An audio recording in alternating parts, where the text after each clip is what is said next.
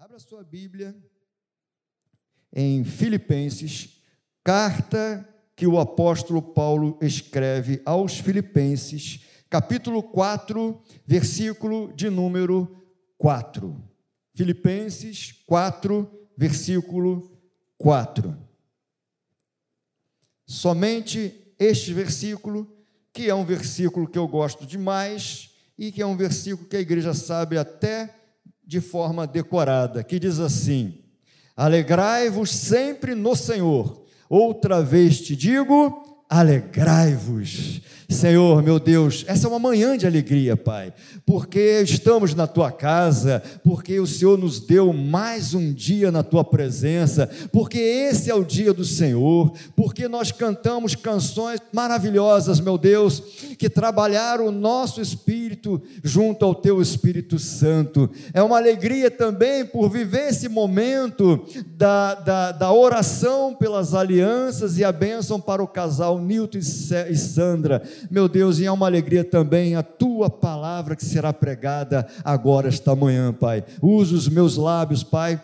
Tome conta dos meus lábios para que eu fale apenas o que tu queres, porque certamente, sendo da tua parte, abençoará os nossos corações. Oramos em nome de Jesus. Amém. Toma o seu lugar, meus irmãos. Filipos era uma cidade que ficava na província romana da Macedônia. Essa região hoje é o norte da Grécia.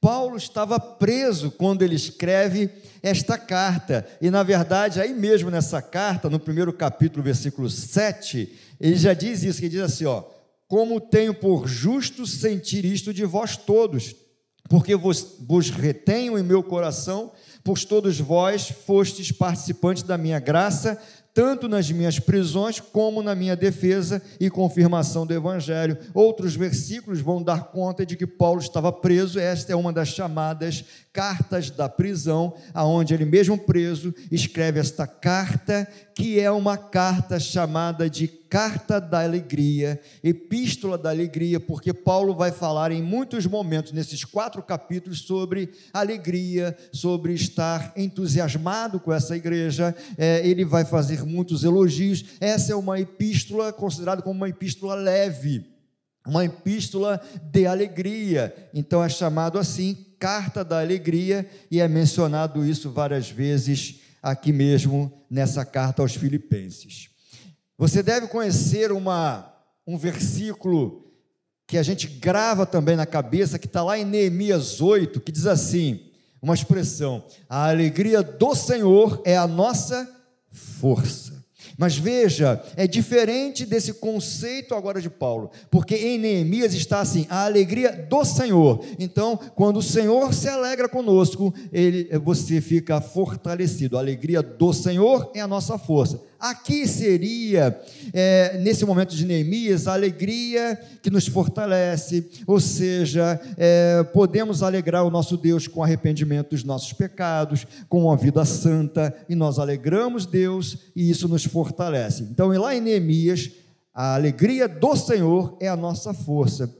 Mas em Filipenses 4,4, não é a alegria do Senhor, mas é a alegria no Senhor. Isso faz toda a diferença. A alegria do Senhor é a alegria do Senhor que nos fortalece. Agora ele está falando da nossa alegria. Aí ele vai dizer assim: alegrai-vos sempre no Senhor, unidos com o Senhor. Então há uma diferença até nesse conceito humano de alegria. Porque veja, Qualquer pessoa pode sentir alegria, mas no Senhor essa alegria ela ganha um contorno diferente, ela ganha um entendimento diferente. A alegria para nós, servos do Deus vivo, não é simplesmente uma emoção natural que todas as pessoas possuem. A alegria para nós é um dom do Espírito Santo, que está lá inclusive em Gálatas 5:22, naquela relação das virtudes do fruto do Espírito. A alegria é uma alegria diferente. Porque a alegria que nós temos contato e conhecimento é uma alegria que é uma emoção. Aliás, isso é um pouco da minha área profissional, né? Eu trabalho com alegria, com emoções e sentimentos. Emoção é uma reação a alguma coisa. Já o sentimento é uma construção. Por exemplo, é, o Newton olhou para Sandra. É, quando ele olhou para Sandra, ele ficou alegre. É uma emoção. Ele pensou: ah, uma mulher bonita, eu vou casar com ela, aquela coisa toda, eu vou viajar para. Diz aí um lugar romântico aí, gente, bem romântico. Hã? Gramado, vou para Gramado com ela, viu, Sandro? Vai cobrando isso aí, pede para ele juntar dinheiro, essas coisas todas, tá? Então ele teve uma alegria, uma emoção, mas o amor que ele sente pela Sandra é uma construção. Ele conheceu e conhece a família, conhece o que ela pensa, o que ela acha das coisas. Então, conhecer alguém especial é uma alegria, é uma emoção. Mas o sentimento de amor é uma construção. Então, a emoção é uma reação imediata. E isso é comum nos seres humanos. Aliás, ah, existem cinco emoções que nós chamamos na psicologia de emoções universais. Por exemplo, alegria, tristeza, é, raiva, é, medo e nojo.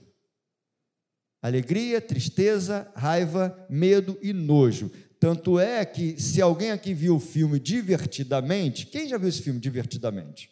Ali estão as cinco emoções universais representadas lá nos personagens lá, tá? Então, a alegria é uma emoção universal. Então, qualquer pessoa, independente se crê ou não crê, ele pode sentir alegria. Mas a nossa alegria é no Senhor, então uma alegria diferente. A nossa alegria, ela é uma alegria permanente, ela não é um episódio, ela não é um momento de alegria, é uma alegria diferente, porque é uma alegria no Senhor. E eu separei aqui cinco tipos de alegria no Senhor que eu e você experimentamos. A primeira alegria, a alegria da presença de Deus. Meus irmãos, isso é motivo de alegria, saber que Deus está presente na sua vida.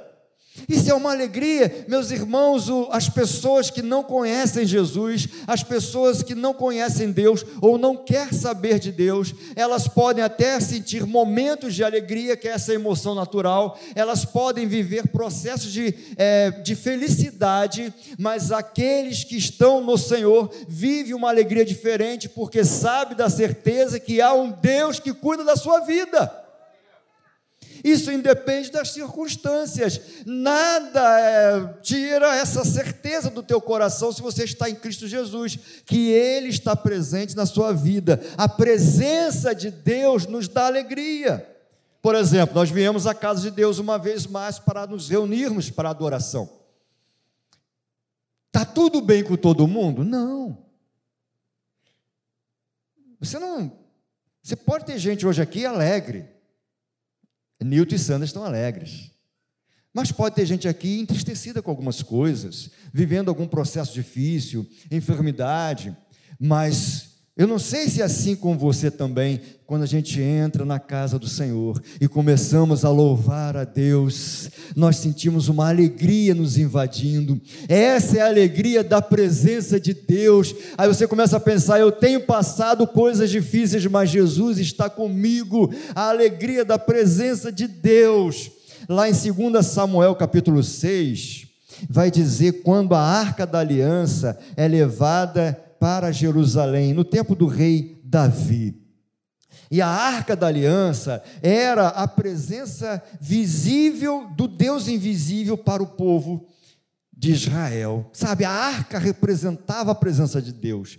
Então, quando a arca vai entrando em Jerusalém, Davi começa a dançar, a pular e a se alegrar. E a se alegrar. Por que, que ele estava se alegrando? Porque ele estava diante da presença de Deus tinha dificuldades, claro que tinham dificuldades, aquele tempo era um tempo de guerra, de desafios, mas a presença de Deus trazia alegria. Então nós sentimos a alegria da sua presença. Em Mateus 28, 20, diz assim, e esse versículo eu repito muito, mas é lindo demais esse versículo, e é uma verdade bíblica. O Senhor Jesus falou isso, e eu quero que uma vez mais essa manhã você cole isso na sua mente. Preste bem atenção, Mateus 28, 20 Eis que estou com você Eis que estou convosco todos os dias, até a consumação dos séculos.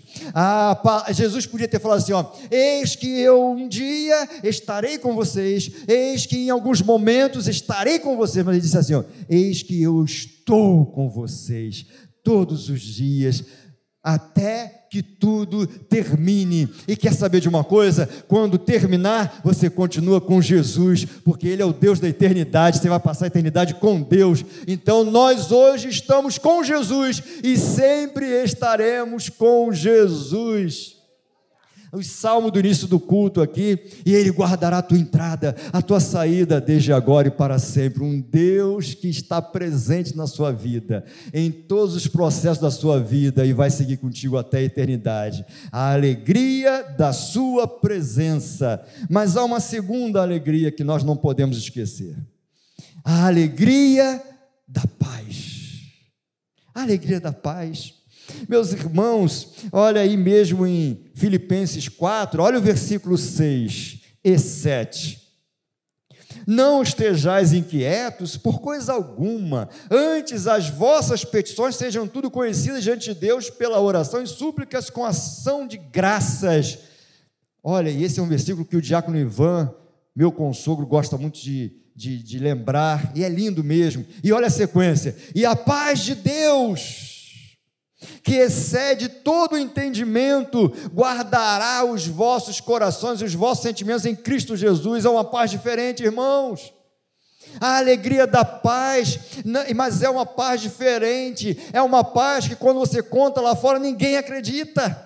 É uma paz que quando você fala isso para alguém que não conhece Jesus, fala assim: como é que pode? Você está passando um processo de luta, mas está com paz no coração? Que milagre é esse? Que mágica é essa? Não é mágica, mas é a ação de Deus no nosso coração. Ele coloca no nosso coração uma paz que o mundo não pode dar. É uma paz diferente, que meio, em meio às dificuldades que a vida provoca e provoca, ele permanece alojando em nossos corações esse sentimento gostoso que é a paz. Uma paz que a mente não é capaz de entender. João 16, 33. Eu disse essas coisas para que em mim vocês tenham paz. Jesus falando, em mim, para que vocês tenham paz. E ele vai dizer: Neste mundo tereis aflições, mas tende bom ânimo. Eu venci o mundo. A alegria da paz, João 14, 27. Deixo a paz convosco. A minha paz dou a vocês, não a dou como o mundo a dá. O mundo não pode dar paz para você. Aliás, eu estava atendendo uma pessoa que já tinha sido da igreja e se desviou. E ela procurou outros espaços religiosos, né? E num desses espaços religiosos, diante lá de uma de uma de uma entidade, ela a, a entidade perguntou para ela: "O que, que você quer?" E ela falou algumas coisas, ela falou assim: "E quero paz." Aí ele disse assim para ela: Isso ninguém, isso não, isso não posso te dar. Paz só Deus. Paz só Deus. Então, não é a paz do mundo, é a paz de Deus. Por isso as pessoas se cumprimentam, a paz do Senhor, paz seja contigo. Essa paz é diferente, irmãos. Essa paz não é a, a, a ausência de problemas, não é isso é uma paz diferente, é um conforto no coração, a alegria da paz do Senhor no teu coração. Isaías 57, 21 diz assim: Os ímpios, diz o meu Deus, não têm paz. Os ímpios não têm paz. Os que, os que vivem sem Jesus podem até pensar que estão vivendo um processo de paz no coração, mas paz só em Jesus Cristo.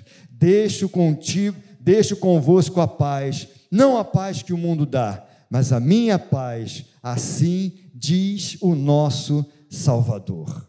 Terceira alegria, a alegria do cuidado do Senhor. O Salmo 91, ele é esse salmo que traz essa alegria, a alegria de um Deus que cuida de nós. Veja como ele começa: eu sempre cito ele, né? Aquele que habita no esconderijo do Altíssimo, a sombra do Onipotente descansará. Cuidado de Deus. Salmo 55, versículos 6, 7 e 8. Deixa eu ler aqui para vocês. Olha só que salmo maravilhoso, que versículos maravilhosos. Olha só. Salmo 55, deixa eu abrir aqui.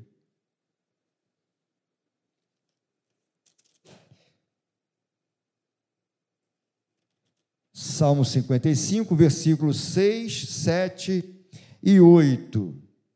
Olha só. O salmista diz assim: Quem me dera ter asas como de pomba, voaria e estaria em descanso. Eis que fugiria para longe e pernoitaria no deserto. Apressar-me-ia a escapar da fúria do vento e da tempestade. O que, é que ele está falando? Dos problemas da vida. Não tem tempo assim que chega para a gente que você fala assim: eu queria fugir, ir para um lugar que eu pudesse fugir dos problemas que estão acontecendo comigo hoje e esperar essa tempestade passar e esperar essa ventania passar, depois eu volto. Quem é, quem de nós nunca pensou nisso? Mas veja que o salmista, ele vai discorrendo aqui os versos desse Salmo 55, até que no verso 22, que é o penúltimo, ele mesmo diz assim: Lança o teu cuidado sobre o Senhor, e ele te sustentará. Nunca permitirá que o justo seja abalado, ou seja, a alegria do cuidado do Senhor. Há um Deus que tem cuidado de nós há um Deus que tem cuidado da sua vida, da minha vida. Sabe, meus irmãos, às vezes as pessoas contam suas histórias, e eu até experimento isso no consultório, e a pessoa, sendo ela evangélica, digo assim: olha, veja a mão de Deus sobre a sua vida. Às vezes, até aquilo que acontece, que é uma, uma adversidade, algum processo, se você enxergar Deus em tudo isso, você sai daquilo fortalecido. A tempestade vai passar e você vai perceber que Deus cuidou da sua vida, mesmo em meio à tempestade. Ele não pula a tempestade para voltar a cuidar de você, ele vai contigo na tempestade, cuidando de você, tratando do teu coração, é, cuidando da sua vida, te orientando, te sustentando e fazendo você aprender na adversidade. Esse é o cuidado de Deus, meus irmãos. A alegria do cuidado do Senhor. Mateus 6, 25. Por isso vos digo não andeis cuidadosos quanto à vossa vida, pelo que haveis de comer, ou pelo que haveis de beber, nem quanto que haveis de vestir. Você conhece esse texto que vai desenvolver aquele versículo: buscai em primeiro lugar o reino de Deus e a sua justiça, e todas estas coisas vos serão acrescentadas esse é um Deus que cuida do seu povo. Ah, meus irmãos, eu quero que você entenda, eu já passei processos difíceis na vida, por exemplo, financeira. É parte da igreja sabe dessa história, mas veja bem, eu não parei com nada. Eu continuei na casa do Senhor, eu continuei pregando, eu continuei é, trabalhando para o Senhor com o coração envolvido com a obra do Pai, porque amo o Senhor, porque adoro o nosso Deus, a minha família também. E vou dizer uma coisa: não faltou comida, não faltou bebida, não não faltou vestimenta, Deus guardou, Deus sustentou, meus irmãos. Há um Deus que cuida de nós, é a alegria de saber que há um Todo-Poderoso que cuida da nossa vida. 1 Pedro 5, versículo 7. Lancem sobre ele a sua ansiedade, porque ele tem cuidado de vós. Pega esse peso da ansiedade, pega esse peso da preocupação, da preocupação, lança no Senhor. Tem coisas que você tem que fazer e você sabe e tem que fazer mesmo, mas tem coisa que você não pode fazer. Então lança sobre o Senhor o teu cuidado, porque é ele que vai cuidar de você. Aquilo que você não pode, ele pode. Trata do que é possível, deixa o impossível para quem tem cuidado da sua vida. A alegria do cuidado do Senhor. Amém, queridos? Quarta alegria. A alegria verdadeira. A alegria verdadeira, que vem corroborar com tudo que nós estamos falando aqui. E aí me fez lembrar do pastor Saulo, porque lembram quando nós fazíamos aquele evangelismo de tempo de carnaval? Lembra? Logo depois do carnaval, nós íamos para as ruas com a camisa, né? Falando sobre a verdadeira alegria. Lembra disso? Quem é que lembra aí? Quem é que já foi para a rua? Ó, vamos voltar e para a rua, tá, gente? Vamos voltar e para a rua. Nós somos chamados para evangelizar, para pregar o evangelho. Aqui é a nossa reunião, mas lá fora estão os perdidos. Nós temos que pregar para quem está lá fora, acolher bem quando chega aqui, cuidar dessas almas e preparar para povoar o céu. Essa é a missão da igreja, tá? Então, nós vamos para a rua de novo. E eu me lembrei, João 15, 11. Tenho-vos dito isso para que a minha alegria permaneça em vós e a vossa alegria seja completa. A nossa alegria só é completa em Cristo Jesus. Isso é uma alegria que nos preenche, e essa é uma alegria que traz para nós o entendimento de completude, mesmo passando por lutas. Quinto, e o mais importante, nós falamos sobre a alegria da presença de Deus a alegria da paz do Senhor, a alegria do cuidado do Senhor, a verdadeira alegria e, por fim, a quinta, a alegria da salvação. A alegria da salvação. Meus irmãos, Deus pode operar milagres na sua vida, mas o maior milagre é a sua salvação. Sabe, a gente pode passar por muitas lutas, mas fique firme, permaneça firme, porque Jesus disse em Mateus 24: aquele que perseverar, aquele que permanecer firme até o fim será salvo. Essa é uma caminhada a alegria da salvação em Cristo Jesus. Isso é tão importante que o salmista, vivendo um tempo de dificuldades que ele viveu na sua vida, Davi, daquilo que ele fez e que aconteceu na sua vida, e ele se vê em angústia, e ele vai escrever o Salmo 51, e o verso, o verso 10, 11 12 diz assim: Cria em mim, ó Deus, um coração puro, e renova em mim um espírito reto, não me lances fora da tua presença e não retires de mim o teu Espírito Santo torna a dar-me a alegria da tua salvação e sustém-me com o espírito voluntário. Olha que Davi está falando: ah, eu cometi erros, eu cometi situações que eu me arrependo, talvez seja assim na sua vida, mas ele vai dizer assim: Senhor, ele vai clamar: Senhor, cria em mim um coração puro e renova.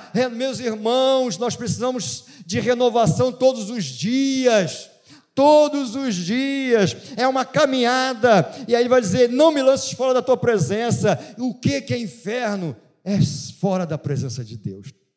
O que, que é o inferno que vai ser o estado final dos perdidos? O inferno nada mais é que um lugar aonde não há Deus e sem a possibilidade de Deus. Isso é inferno. E aí Davi vai falar aqui não me lances fora da tua presença. Como que diz, não há nada pior do que isso. Não me lances fora da tua presença. E aí ele vai terminar. Torna a dar-me a alegria da salvação. Porque somos alegres, eu e você, porque o nosso nome está escrito no livro da vida. A salvação em Cristo Jesus. Sabe, meus irmãos, a alegria da salvação. João 3,16 porque Deus amou o mundo de tal maneira que deu seu único filho para morrer por todos. E aquele que crê terá o quê? A vida eterna. A salvação é para todos, meus irmãos. Romanos 6:23, pois o salário do pecado é a morte, mas o dom gratuito de Deus é a vida eterna em Cristo Jesus, nosso Senhor. E o pecado entra no mundo. Você conhece a história da, do pecado entrar no mundo. Com ele vem a maldade, a nossa inclinação para o mal, a nossa inclinação para as coisas erradas, a nossa luta contra a carne, porque desde que o pecado entra no mundo, o homem perdeu sua condição diante de Deus. Havia uma harmonia de corpo, alma e espírito, porque o homem ele é essa tricotomia, corpo, alma e espírito. Havia uma harmonia, mas o pecado quando entra no mundo, essa harmonia vai embora. Não há mais harmonia de corpo, alma e espírito. Nós envelhecemos, nós sofremos, nós ficamos doentes, nós morremos. Isso é, isso é do pecado que entra no mundo.